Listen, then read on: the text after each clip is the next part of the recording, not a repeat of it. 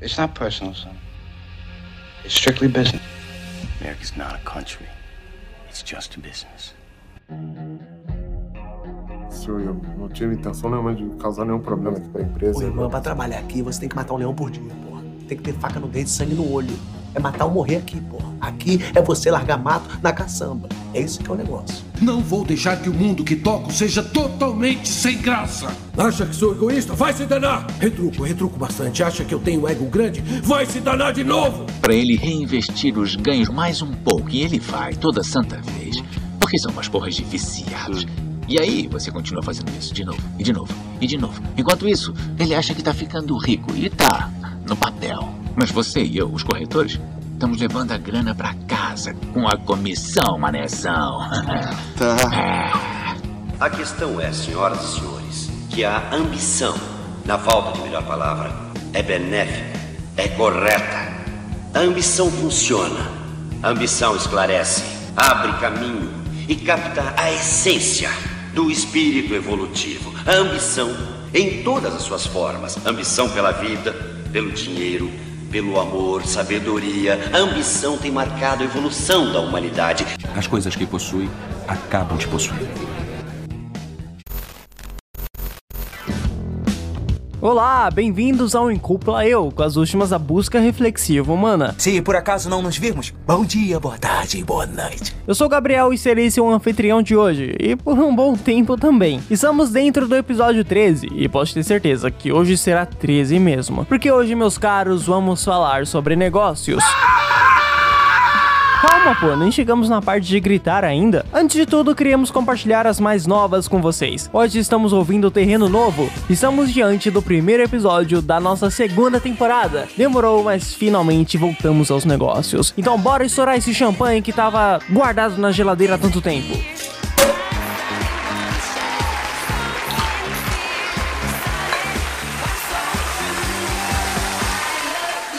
E como dito no comunicado muito louco, a segunda temporada seria algo totalmente diferente do que você estava acostumado a ouvir. Para a inauguração de hoje, convidamos duas pessoas incríveis para emprestar suas vozes, uma psicóloga e um advogado. E essa combinação de psicologia e direito é mais do que perfeito para entendermos até onde os negócios são apenas negócios, de onde eles começam ir para o pessoal. E qual reflexão a gente pode tirar disso? Estávamos querendo gravar um episódio com esse tema há muito tempo, provavelmente desde os primórdios do programa, porque na verdade esse tema abrange uma coisa muito mais profunda do que ternos, dinheiro e poder. É a partir desse ponto que queremos começar o programa.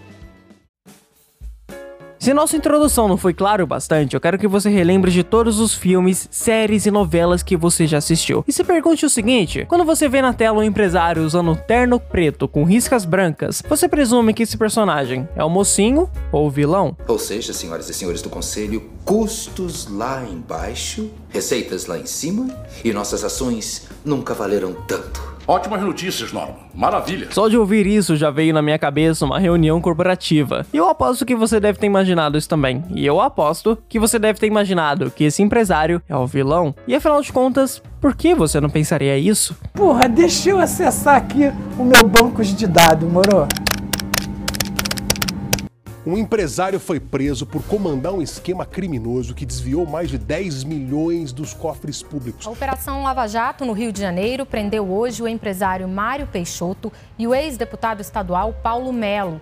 Eles são investigados por desvios em contratos na saúde. Um dos mais conhecidos empresários de Campo Grande, em Mato Grosso do Sul, foi preso depois de uma investigação contra o crime organizado. Para o Ministério Público, Jamil Nami, de 80 anos, comandava uma milícia no estado com a participação de policiais. Não são poucas as reportagens e notícias que nós vemos todos os dias sobre pessoas extremamente ricas e poderosas que constantemente fazem a coisa errada, roubando os cofres públicos, poluem nossos lagos, escondem evidências criminais para não cair no conhecimento da imprensa. Na real, fica realmente ao seu critério escolher um motivo para odiar os empresários. Toda forma de arte é uma maneira de expressar um sentimento sobre a realidade. Ou seja, se eu me indigno ou admiro algo, eu provavelmente vou fazer uma música sobre isso, escrever um poema, gravar um podcast. Enfim, qualquer maneira de expressar minha opinião é válida. E criar filmes para expressar a opinião é uma das maiores peculiaridades da humanidade. Oliver Stone é um dos maiores roteiristas e cineastas de todos os tempos, pelo menos da nossa visão. E ele é responsável pela criação de um personagem muito marcante dos chamados filmes cults, Gordon Gekko, interpretado por Michael Douglas. Que isso? Michael Douglas! Acabou, acabou, acabou. Já tá desvirtuando já, já saiu totalmente já do quadro. Vamos seguir. E o Gordon foi criado para um filme dos anos 80 chamado Wall Street, que é praticamente um filme sobre como lucrar horrores abandonando qualquer escrúpulo, ética e meios lícitos, pois o dinheiro nunca dorme. E esse filme é responsável pela criação da famosa frase: a ganância é boa. Greed is good. Por muito tempo, os empresários do cinema foram um tipo de variação de Gordon Gekko, uma pessoa fria, insensível, gananciosa, que jogaria sua própria avó de um penhasco para faturar uma grana extra. A figura do vilão empresário na televisão e filmes foi tão estabelecida e estereotipada que acabou se tornando a coisa mais previsível de todas. Não precisamos fazer um bolão para ver quem é o vilão da história. Isso é entediante. Na hora que o empresário aparece na tela, você já sabe. Esse cara é um idiota e provavelmente vai fazer muita merda. E sim, Basicamente, ele faz muita merda. Já avisei que vai dar merda isso. Bad cop, unfortunately I'm gonna have to leave you here to die. What? Sir, It's I... not personal. It's just business. Lord business. Eis uma coisa que eu acho que vale a pena fazer uma análise. Esse tema do vilão corporativo se tornou tão clichê que os roteiristas têm a certeza que nós vamos desprezar o empresário e eles usam e abusam desse nosso desprezo para inverter a dramática do filme. Em Operação Big Hero, nós podemos ver claramente isso. O personagem Alistair é apresentado como um empresário muito rico, interessado e desprezível, que por razões nobres e nobres entre aspas, oferece a Hero tudo o que ele sempre quis, sem pedir nada em troca. A velha falha de não olhar os termos do contrato. E com o decorrer do filme, ficamos sempre com aquela cara de. Aham. Sim. É óbvio que esse cara é o vilão da história. Não tem mais nada de novo passando, não? Mas descobrimos ao longo do filme que Alistair não é, na verdade, o grande vilão, e sim Robert Callahan, que também não deixa de estar na esfera de rico egoísta. Callahan é descrito como um grande cientista renomado, que após um acidente envolvendo sua filha, acaba de vez por se afogar nesse luto e começa a ir na direção contrária de tudo que ele tinha construído. Assim que ele coloca as mãos nos tais microbots, ele imediatamente os usa para promover suas ambições egoístas, além de utilizá-los repetidamente como armas de destruição em massa e homicídio. Apesar de seu propósito inicial ser promover o bem-estar da humanidade, ele acaba fazendo totalmente o oposto disso. Mas francamente, esse filme não me surpreendeu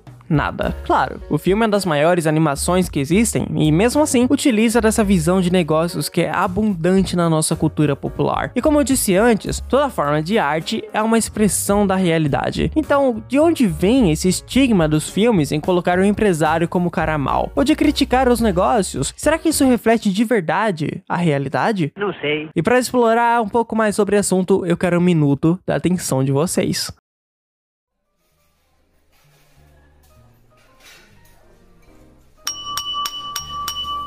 Senhoras e senhores, com vocês, o mesmo narrador de sempre. Obrigado, John. Prezados, agora vocês estão prestes a presenciar algo inédito.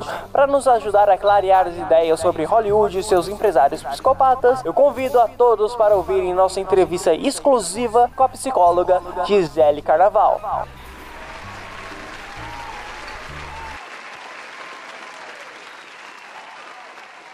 Oi, gente! Obrigada pelo convite. É um grande prazer estar aqui com vocês, com toda a equipe do Incúpula Eu. Adoro vocês, sigo vocês. Obrigada pelo convite. Eu vou me apresentar aqui para vocês. Eu sou a Gisele Carnaval, eu sou psicóloga organizacional e clínica, tenho experiência em doenças psicológicas relacionadas ao trabalho. Atualmente estou cursando pós-graduação na PUC em TCC e também tenho especializações em neuro neurociência e neuropsicologia. Eu acredito que a psicologia deve acompanhar as novas descobertas da neurociência também. Oi, Gisele, é um prazer ter você aqui no nosso programa. Muito obrigado por ter aceitado o nosso convite. Gi, a gente tem algumas perguntas que a gente queria fazer para você, mas antes, eu queria aproveitar um pouco do seu conhecimento e experiência na área da psicologia para ligar algumas pontas soltas aqui. E eu queria falar o seguinte: todos os filmes, eles são frutos de uma inspiração, né? Então a gente pode ver isso no Poderoso Chafão, onde o Don Corleone foi inspirado no gangster italiano Frank Costello. O Jordan Belfort inspirou o filme O Lobo de Wall Street. E o Titanic foi baseado no naufrágio do Titanic.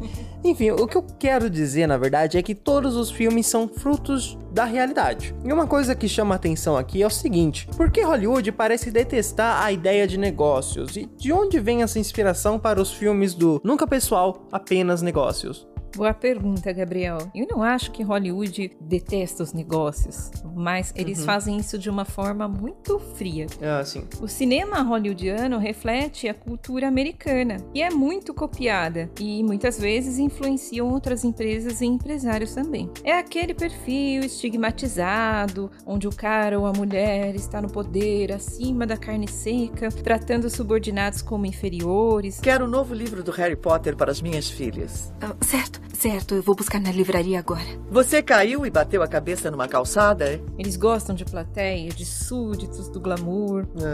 O poder deve ser uma cura para baixa estima. Hum, é, é o que me verdade. parece, né? Aham. Já o bordão nada pessoal, apenas negócios, vem de uma cultura de algumas décadas atrás, onde se valorizava o tal do perfil profissional, sabe? Onde as emoções pessoais ficariam do lado de fora da jornada de trabalho. É, parece ser bacana, né? Mas é, eu não posso me desconectar delas para facilitar meu cotidiano. Não levar para um lado pessoal é o mesmo de dizer que ao entrar na sua empresa você deve desligar e desconectar-se das suas emoções. E aí eu te pergunto, isso é possível? Olha, eu acho que não é possível. A gente não é o Vulcano de Star Trek, né? Nós somos o Spock pra é, reprimir nossas emoções e eu acho que é muito difícil pra nós humanos fazer isso. Mas eu queria aproveitar um pouco do gancho do que você falou, que você falou que o poder deve ser uma cura pra autoestima e eu acho isso muito engraçado porque muitos filmes, quando eles retratam esse empresário frio, frio, cruel, insensível, quando eles mostram a história dessa pessoa, sempre aquele cara que sofreu bullying, aquele cara que não foi amado pela família. E assim, a gente parece que vê uma- um conflito de realidade com o roteiro que eles criam, né? Eu queria te perguntar uma coisa: por que então que esse perfil frio e insensível é geralmente escolhido para é, pra altos cargos de empresas? Porque a gente sabe que isso acontece na realidade, mas eu queria saber por quê. Ah, nós não devemos esquecer que vivemos em um mundo capitalista e o que manteve ou os ou as CEOs tóxicos no poder foi o lucro, né? Nós somos muito respondentes ao lucro. Sim. Agora nós precisamos ser respondentes a como se consegue esse lucro, né? Qual o custo É de verdade. conseguir esse lucro. Além disso, tem outros motivos. Podem ser aquelas indicações intocáveis, né? Alguém muito importante que indicou, ou pode ser os donos da empresa, os sócios, Os filhos da empresa.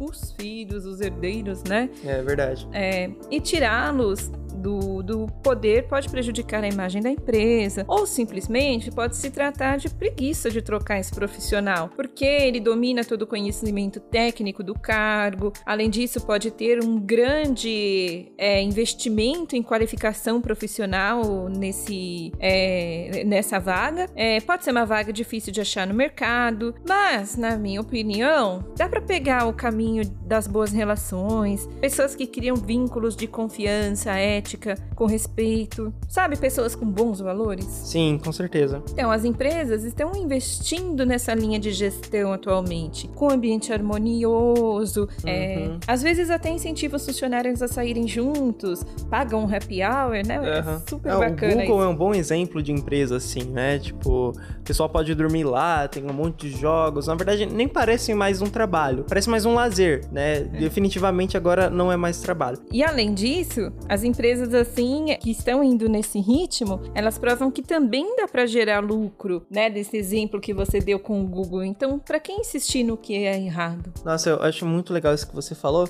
Eu só queria resgatar um pouquinho o que você disse aqui atrás sobre o motivo dos CEOs, os empresários tóxicos, continuarem no poder, né? Porque eles são escolhidos para isso. Isso me lembrou bastante uma notícia que a gente teve alguns tempos atrás daquele diretor da Fox News que estava envolvido em um monte de coisa errada, um monte de péssimas decisões que ele fez. E assim, é engraçado que a gente vê que a Fox manteve aquele cara, porque na visão da Fox ele era o único que conseguia fazer o trabalho. Só que ele fez coisas horríveis. E quando isso chegou no conhecimento da imprensa, tiraram ele de lá. É mais ou menos nessa visão que funcionam as coisas. Nossa, excelente exemplo. É o escândalo, né? Isso, é, tem até o filme Escândalo, isso mesmo. Bom, e agora a gente vai falar das mulheres que se uniram para derrubar um todo-poderoso da televisão americana.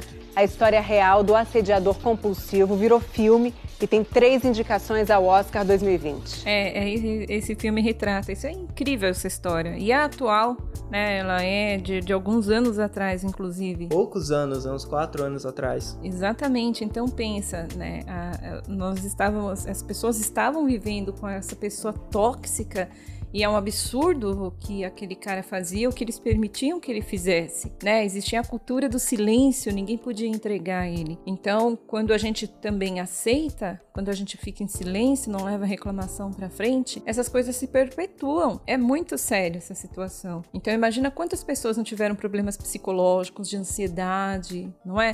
Mas Uhum. bastou uma pessoa denunciar para que várias É. outras se manifestassem. O efeito dominó, né? E aí acaba ficando feio manter o cara, né? Pois é, é verdade. Eu queria aproveitar o gancho do que você falou agora, porque, assim, quando a gente fala desse, desse empresário ou essa empresária fria, a gente não pode negar de falar o seguinte. Tal pessoa parece um psicopata, né? E eu acho que isso é muito interessante, porque eu acho que às vezes a gente fala essa palavra sem necessariamente saber o que ela significa, se é realmente um, um transtorno, é só, enfim, uma gíria popular. Então você poderia explicar pra gente qual a diferença de uma pessoa fria e um psicopata? Claro, é ótima pergunta. É exatamente o que você falou. É preciso conhecer a patologia antes de rotular as pessoas. Então existe uma grande diferença entre um psicopata e uma pessoa fria. A, ps- a psicopatia é uma patologia e a pessoa fria Uhum. escolheu ser assim por algum motivo. Ela pode ter se desconectado das suas emoções ou não as compreende, nega. E ela vai vivendo assim. Já a sociopatia é um transtorno chamado transtorno antissocial, criada por fatores eh, sociais inapropriados né, de educação, de criação e condições neurobiológicas. Aham. Onde principal, os principais sintomas são a falta de controle da impulsividade, agressividade, perversão e a falta de empatia e remorso. Sei. Né? Então, por exemplo, no caso da pessoa fria, ela pode rever essa condição emocional dela, ela pode Uhum. se reconectar com os sentimentos e vivenciá-los de uma forma é, com, com mais qualidade. Sei. Pode fazer terapia, pode aprender a controlar as emoções ao invés de, de se desconectar. Nossa, Gisele, eu achei muito interessante o que você falou agora sobre essa diferença entre o psicopata e a, e a pessoa fria, que eu lembrei muito de Harry Potter e o Prisioneiro de Azkaban. Quando a Hermione, ela explica pra sala inteira qual a diferença entre um animago e o lobisomem. E aí ela fala que o animago é aquela pessoa que já escolheu, escolheu, né, ser um animal. Agora, o lobisomem não. Ele não teve escolha. Ele é o que ele é por uma maldição, por uma condição natural. Um animago é um bruxo que escolhe virar um animal. E um lobisomem não tem escolha. Em toda lua cheia, quando se transforma, ele não se lembra mais de quem é. Mataria seu melhor amigo se cruzasse com ele. E o lobisomem só responde ao uivo de sua espécie. Achei que funciona é mais ou menos nessa linha de raciocínio pra gente entender. Adorei a analogia. É exatamente isso. É, o animago se desconecta das emoções, né? Ele vira um animal quando ele quer. É verdade. É, o lobisomem é uma condição. Ele tem aí já influência genética, né? Da lua, do não sei o quê. Mas é uma condição, ele não tem escolha. Ele não controla. Então, por exemplo, seguindo aí a sua analogia, é, o lobisomem, né, tanto quanto psicopata, ele tem a condição genética e social, né? Social, ele é um homem, mas a genética dele é um lobisomem, ele não controla o que ele faz. Então, tá perfeita essa analogia. Dá assim pra gente entender por esse lado perfeitamente. Então, é, eu queria te perguntar outra coisa, Gi. É, o psicopata, ele é capaz de gerar uma empresa, de governar os negócios, de assinar um contrato e fazer relações comerciais, ou não?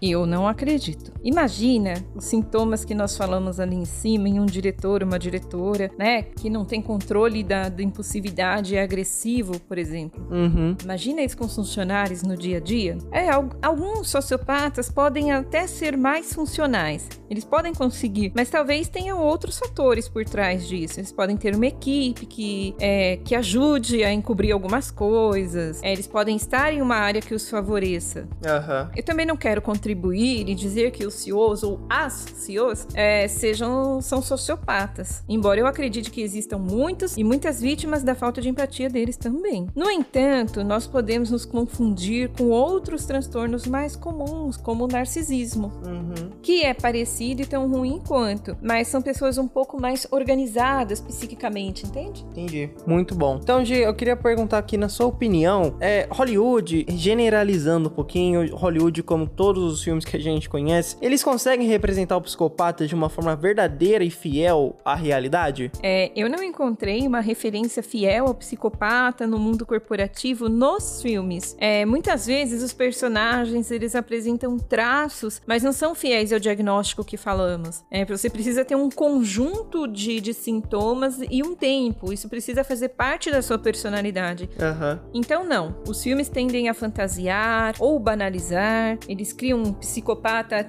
tipo gente da gente Sei. e romantizam demais. Não, é verdade. Eu acho que algumas séries e filmes, eles até colocam demais uma, uma questão empática no psicopata, né? Por exemplo, o cara mata não sei quantas pessoas, mas tudo bem, sabe? Ele é um ótimo pai, ele sai no final de semana com os amigos, é, dá atenção para as outras pessoas. Eu acho isso muito controverso, né? Principalmente agora que você iluminou um pouco as ideias aqui pra gente. Então, Gia, eu queria a sua opinião final sobre o assunto negócios são apenas negócios? Qual a sua opinião sobre isso? Negócios não podem ser apenas negócios. né? Negócios são feitos por pessoas. Pessoas têm sentimentos e os sentimentos influenciam em como se faz os negócios, né? Como se faz as coisas. Aham. Então, é, nós precisamos começar a cultivar, construir boas relações, relações saudáveis nas empresas, um pouco mais humanizadas, né? É respeitar que às vezes a gente vai triste, respeitar que não dá para ter sorrisinho no rosto, que não dá para ir maquiada todo dia, respeitar as particularidades como ser humano das pessoas, né? Não vamos tirar essa nossa característica porque nós estamos no trabalho, mas vamos ser otimistas. Atualmente o mercado está revendo é, esse tal profissionalismo e abrindo espaço para um ambiente harmonioso. Ter prazer no trabalho também traz lucro. É, isso é verdade. É, é como o exemplo do Google que você citou lá em cima. Então, as reuniões é, estão sendo mais informais, é, as amizades no trabalho são estimuladas, é, dão espaço para tratar os conflitos e as relações, sem que isso tenha um aspecto negativo. Existem códigos de ética, compliance, isso é muito importante. É, antes, demonstrar emoções era um sinal de fraqueza. Chorar, então, Gabriel, é, é suicídio corporativo, né? É, eu imagino. Uhum. Quando eu ignoro as minhas emoções é, e empatia, eu consigo ser mais competitivo e talvez até mais ágil, porque eu não tenho pena de ninguém. Eu faço o que eu preciso fazer rápido. Please understand, it was all business. It wasn't personal. It was all personal to me. Aham. Mas sem empatia, negócios são apenas negócios. E ninguém mais está gostando desse tipo de bordão, né? Ninguém mais está aceitando negócios Esse- são apenas negócios. É verdade. Nossa, gostei muito, Gi. Muito obrigado pela sua participação aqui. Quero agradecer você pelo seu tempo, pelo seu conhecimento compartilhado. Da próxima vez você pode até escolher uma música. Só não vai escolher uma música com direitos autorais muito caros, não, tá bom? Pode deixar, já sei uma bem bacana aqui. Gabriel, muito obrigada pelo convite. Espero ter respondido suas dúvidas e dos seus ouvintes. E estarei sempre aqui quando vocês precisarem. Grande abraço.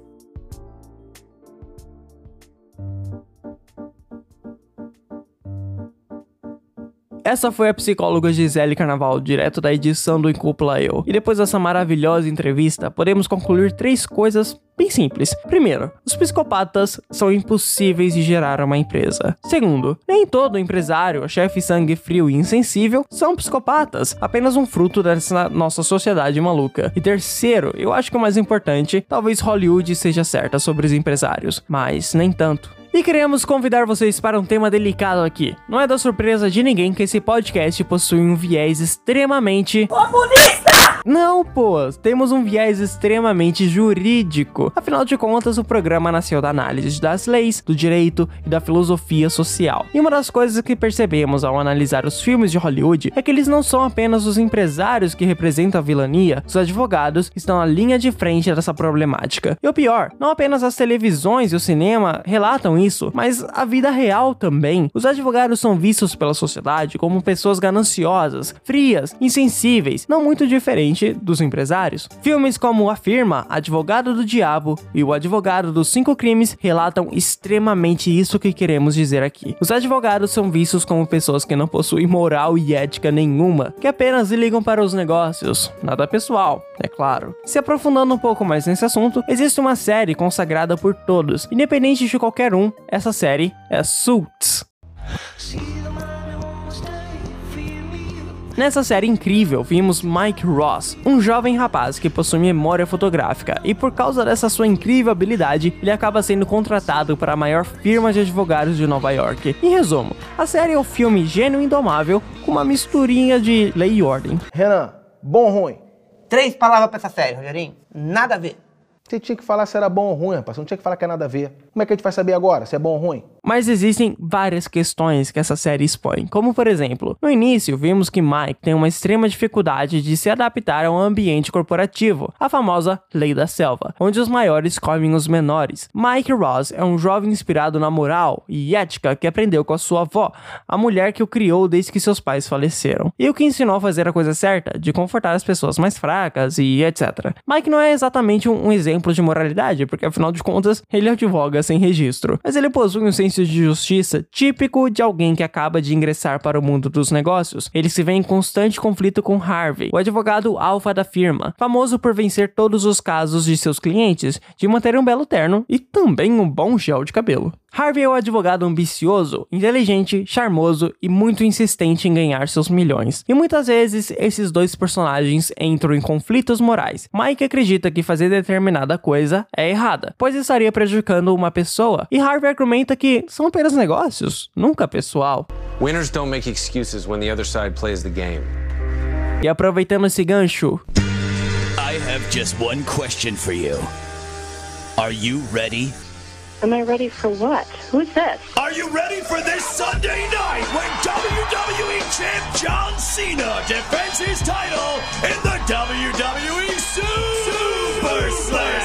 Acabou, acabou, acabou. Já tá desvirtuando já, já saiu totalmente já do quadro. Vamos seguir. Não, chega de John Cena. Senhoras e senhores, eu espero que estejam prontos para o nosso próximo convidado especial do programa. Ninguém poderia descrever os conflitos morais e a advocacia melhor do que ele. Então, por favor, uma salva de palmas para o advogado Sérgio Gabriel.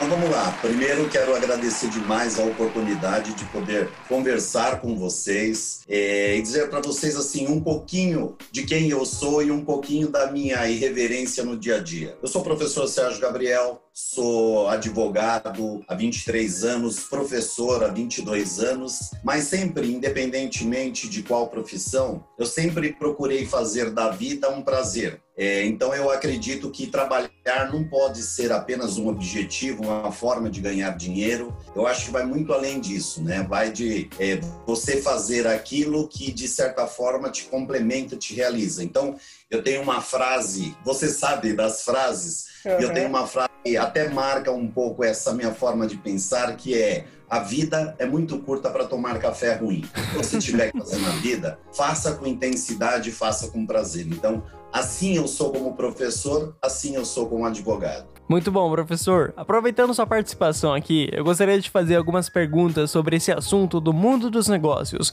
E você é a pessoa certa para responder elas, porque muitas pessoas veem os advogados como pessoas gananciosas que só pensam naquilo, quer dizer, o dinheiro, e que não possuem um pingo de princípios morais. E os filmes e séries contribuem demais com isso. A gente vê que os advogados eles estão na linha de frente desses dilemas. E bem, você é autor de grandes livros e artigos jurídicos, e de quebra, ainda o professor universitário. Então, se isso não faz o senhor um expert no assunto, talvez faça uma pessoa digna de responder essa pergunta muito curiosa: o que é fazer a coisa certa para os advogados? Então, é, essa, esse preconceito que existe é até compreensível, né? Porque a, a, nossa sociedade ela é uma sociedade que tem muito por hábito o julgamento. Tudo vira julgamento na nossa sociedade. É, e de certa forma, o advogado ele acaba sendo julgado porque ele sempre trabalha na defesa dos interesses de alguém. Mas só a palavra interesse por si só já mostra que no mínimo nós temos dois lados. Então, se você não estiver do lado onde está a maioria,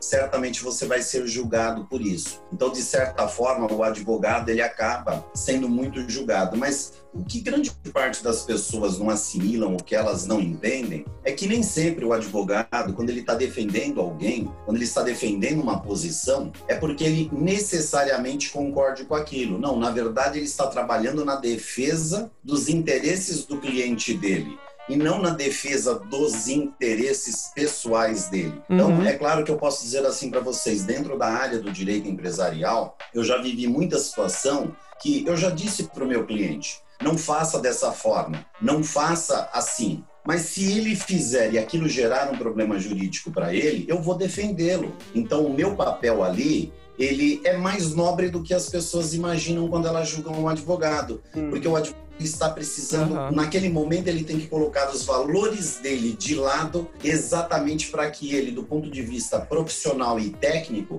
ele possa fazer o melhor em benefício do seu cliente. Então é como se houvesse uma persona ali. Eu tenho que separar o eu da persona do advogado e o advogado tem que se separar porque eu não posso misturar os meus valores com os valores do, do, meu cliente. Então, em resumo, é isso. Olha que bacana. Então, na verdade, o advogado, ele não luta por si, né? Ele, ele é defensor dos interesses daquele que pede ajuda, do que alguém que defende a moral, os costumes e etc. Exatamente. A advocacia é isso, a arte da advocacia é isso. As pessoas. Foi, foi legal você dizer isso, porque a gente aproveita para separar um pouquinho as coisas. As pessoas fundem o direito com a advocacia. Sim, bastante. Então, na verdade, enquanto advogado, eu estou trabalhando na defesa dos interesses de alguém. Agora, o meu pensamento de direito em alguma coisa, ele não vai necessariamente se misturar com aquilo que eu faço quando eu estou trabalhando na defesa dos interesses do meu ah, cliente. Entendi. Então, veja o quanto, eu digo para vocês, o quanto isso exige profissionalismo do advogado.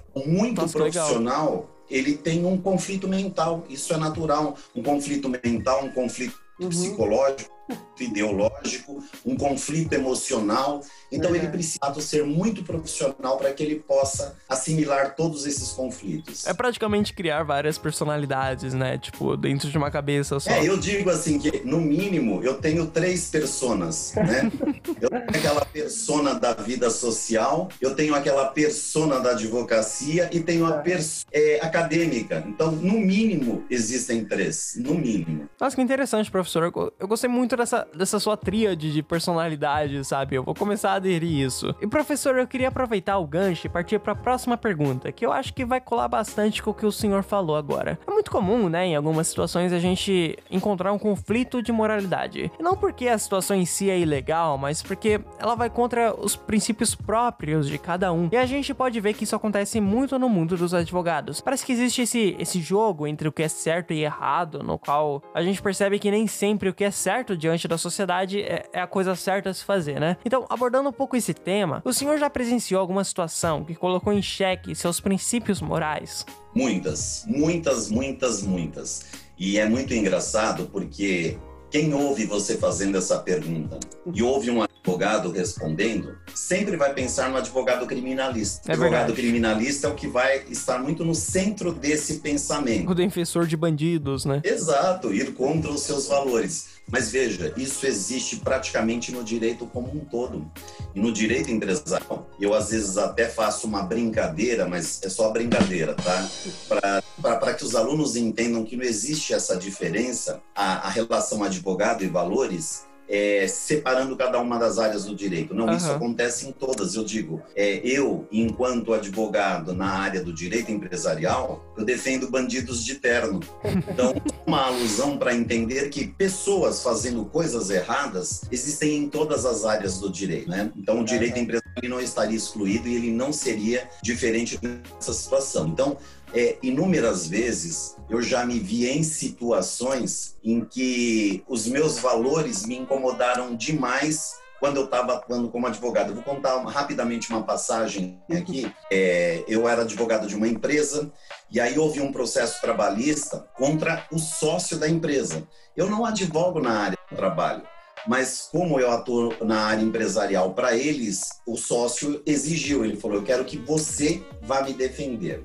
E eu fui para a audiência trabalhista para fazer a defesa dele. E é claro que ele estava fazendo tudo errado em relação a essa funcionária dele, porque ela não era registrada, ele não pagava os direitos trabalhistas dela. Nossa. E eu propus para ele, eu falei, vamos fazer um acordo nessa audiência, ela leva alguma coisa e a gente minimiza os impactos disso. Ele falou: não, eu não quero dar um centavo para ela. E para nossa sorte, quando nós chegamos lá para a audiência trabalhista, ela não tinha testemunha.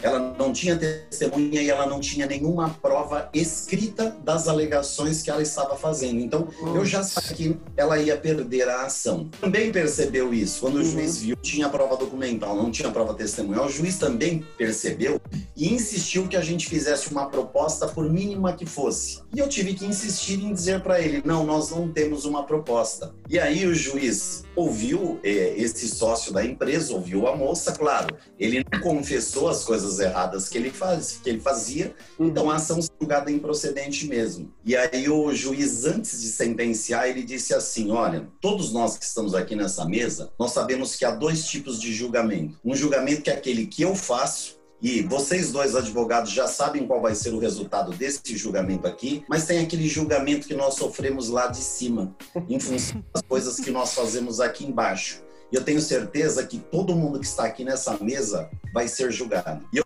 saí daquela audiência muito mal, muito mal, muito mal. Aquele dia foi difícil até para dormir, né? eu imagino. faz parte da vida do advogado, né?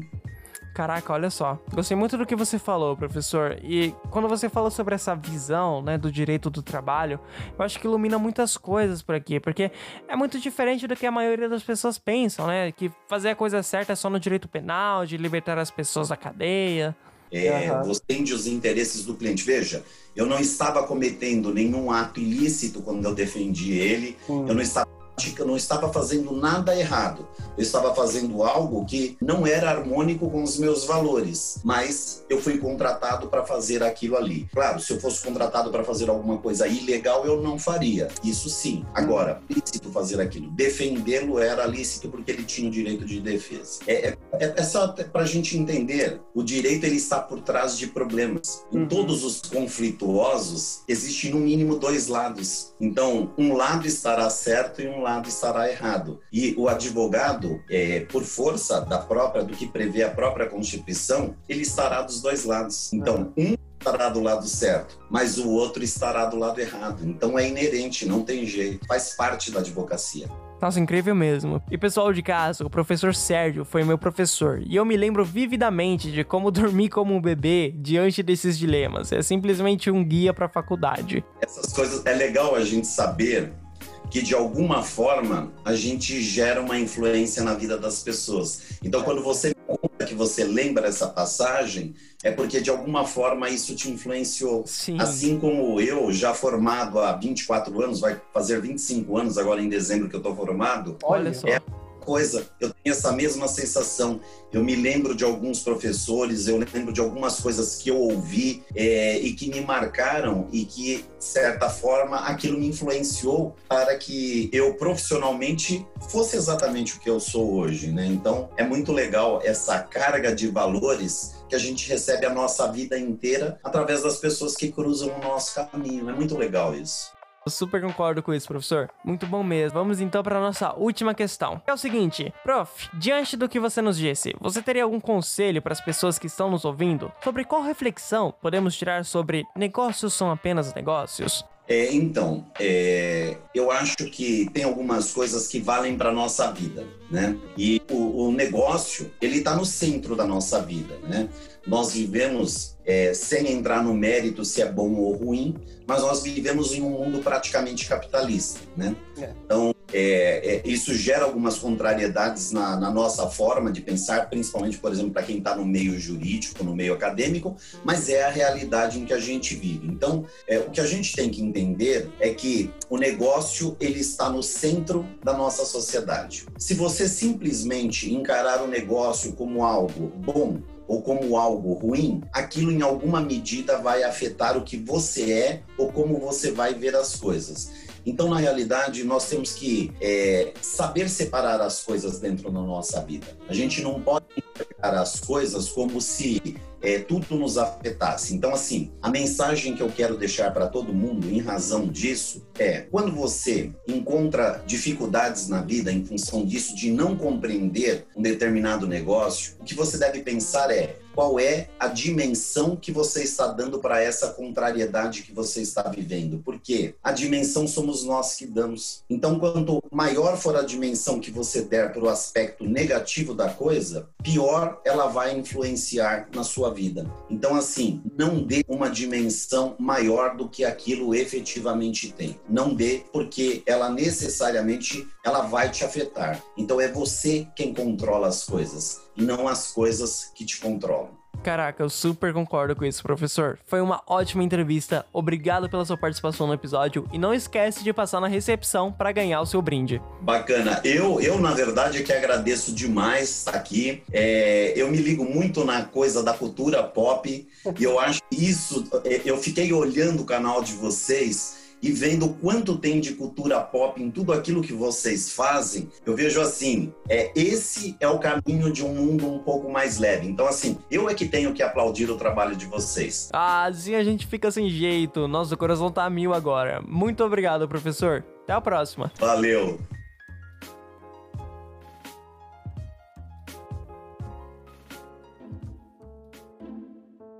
E esse foi o advogado e professor Sérgio Gabriel, direto da edição do Em Cúpula Eu. Depois dessa aula incrível sobre ética e advocacia que o professor nos deu, podemos concluir quatro coisas muito simples. Primeiro, a vida é muito curta para tomar café ruim. Segundo, os advogados não representam as leis, e sim os interesses de quem o pede ajuda. Terceiro, os advogados estão na linha de frente dos negócios e eles possuem uma filosofia própria sobre os negócios. E quarto, os negócios estão no centro da nossa sociedade Então, depois de ouvir tudo isso que nós do Incúpula falamos e de ouvir os nossos convidados, uma psicóloga apresentando a problemática empresarial e um advogado explicando essa problemática, há uma coisa, gente, convidamos essas duas pessoas incríveis porque elas possuem muito conhecimento e experiência a serem compartilhados. E não necessariamente esse podcast expressa a opinião delas, estamos apenas trazendo um debate mais amplo para as nossas reflexões. E com isso em mente, vamos para a nossa próxima pergunta. Os negócios fazem o papel de Deus ou do diabo? Bora refletir? Bora! Hora do show, porra!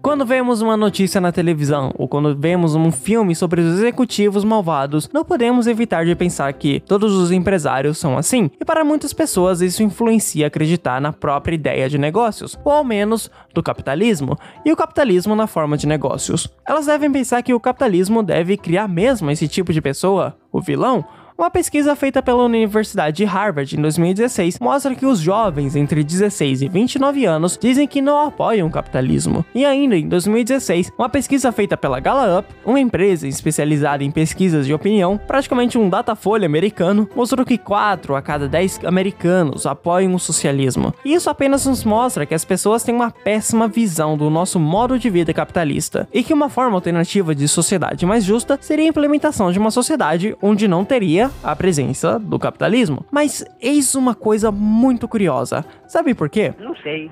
Eu tô lhe fazendo uma pergunta. Estou lhe respondendo, não sei. Eu te conto porque simplesmente não é verdade. O capitalismo não fez a vida das pessoas mais injustas ou cruel, muito pelo contrário. Comparamos, por exemplo, uma pessoa que vive nos anos de 1800 e uma pessoa que vive nos anos de 2000. Qual das duas pessoas tem um padrão de vida melhor? É óbvio, você deve pensar que é de 2000, porque a tecnologia evoluiu muito desde 1800. E sim, de verdade evoluiu, mas eu acho que não é essa a resposta óbvia. Na verdade, a gente tem que se perguntar primeiro por que, que a tecnologia evoluiu tanto. Nos únicos casos que as massas escaparam da pobreza extrema, os únicos casos que aconteceram na história são nas sociedades sociedades onde está presente o capitalismo e a ampla liberdade negocial, ou seja, onde os negócios estão presentes. E o curioso, se vocês querem saber onde está a população que se encontra na pior, é exatamente no tipo de sociedade que se afasta disso. E esses registros históricos são muito claros. Sociedades que privam especialização e troca de bens e conhecimento são as que mais se deram mal na história. Um filme bem antigo chamado Sabrina, de 1954, e mesmo que esse seja um filme muito, muito velho, é simplesmente um belo filme, um romance com cheiro amadeirado de negócios e paixão. O elenco conta com a participação de um ator e uma atriz que marcaram gerações, William Holden e Edward Hepburn. E nessa época, nos anos 50, ainda não estava na moda fazer filmes sobre os empresários como vilões sanguinários das histórias. Aliás, existe uma cena desse filme que nós achamos muito interessante e queremos mostrar ela para você, onde o personagem Linus Larabi, interpretado por William Holden, explica para seu irmão mais novo o que são os negócios. Ah, e detalhe, não achamos essa dublagem desse filme, então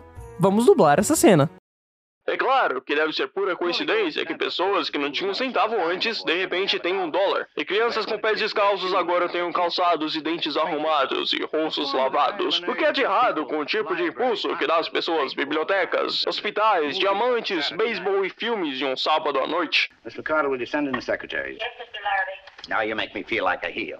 E não, galera, não é pura coincidência que crianças nas partes mais pobres do mundo de repente tenham melhorias dos seus padrões de vida quando seus países facilitam a realização dos negócios. E outra coisa, assim como a Gisele nos explicou muito bem, o tipo de negócio frio e insensível que estamos acostumados a ver é apenas o resultado da verdade que nossa sociedade aceita. E as coisas vêm mudando, mudando tanto que muitas empresas estão se tornando conscientes de sua responsabilidade social. E elas percebem que elas não apenas trazem o lucro lucro para a sociedade, mas que elas também trazem os valores para a sociedade. Estamos vivendo pela primeira vez em tempos onde os negócios estão se juntando com o pessoal. Algumas empresas criam seus valores únicos, seus princípios e contratam pessoas apenas ligadas a esses valores. Durante a minha vida profissional, eu tive a oportunidade e privilégio de conhecer pessoas da alta patente empresarial que pensam dessa forma, que negócios não são importantes por causa do dinheiro e certamente não às custas de outras pessoas. É sobre criar algo novo e útil, de gerar um propósito, de levar isso para beneficiar outras pessoas, de trocar conhecimento e aumentar a prosperidade. Mas é claro, alguns empresários são maus e algumas empresas fazem coisas horríveis, porque afinal, elas são pessoas. Mas eles não são Lex Luthor ou Gordon Gekko. Essas pessoas são as que se aproveitaram de uma sociedade de sua época, que aceitava o chefe insensível, cruel, que beirava a psicopatia e fizeram disso seu império. Mas os tempos mudam e ninguém quer mais esse tipo de pessoal como líder de uma empresa. Durante a nossa entrevista com o professor Sérgio, eu acho que uma coisa ficou muito clara: os negócios estão no centro da nossa sociedade. As pessoas que fundam seus próprios negócios costumam trabalhar muito, tentando criar maneiras de deixar a vida dos outros melhores. E quando elas fracassam nisso, a não ser que o governo dê aquela ajudinha, elas perdem os negócios e vão à falência. E é exatamente isso que nós queremos que aconteça. Em certo modo, todos nós devemos saber disso. Todos nós devemos devemos ter a noção disso, porque fazemos negócios todos os dias, tanto como compradores quanto vendedores. Na verdade, o tempo inteiro. E no geral, essas experiências são positivas, e eu acho que você deve pensar na ideia de negócios apenas para as grandes empresas, para os mais ricos, para as pessoas mais privilegiadas na nossa sociedade. Mas não é assim que a gente devia ver as coisas. Os empresários e empresárias são as pessoas que contribuem para a prosperidade social. É a dona do supermercado, é o dono da loja de roupa. Na verdade, eles são qualquer outra pessoa. Seja na rede social ou quanto pessoalmente,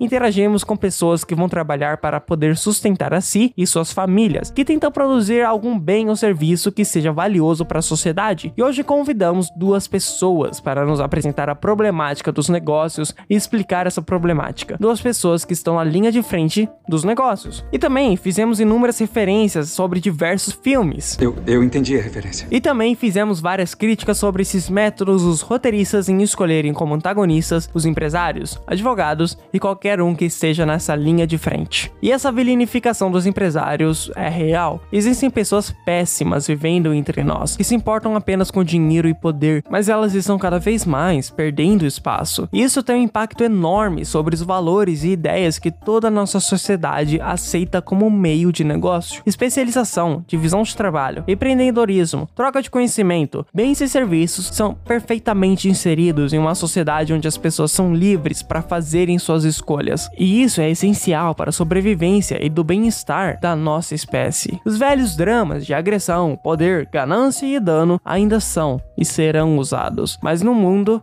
sempre mais próspero.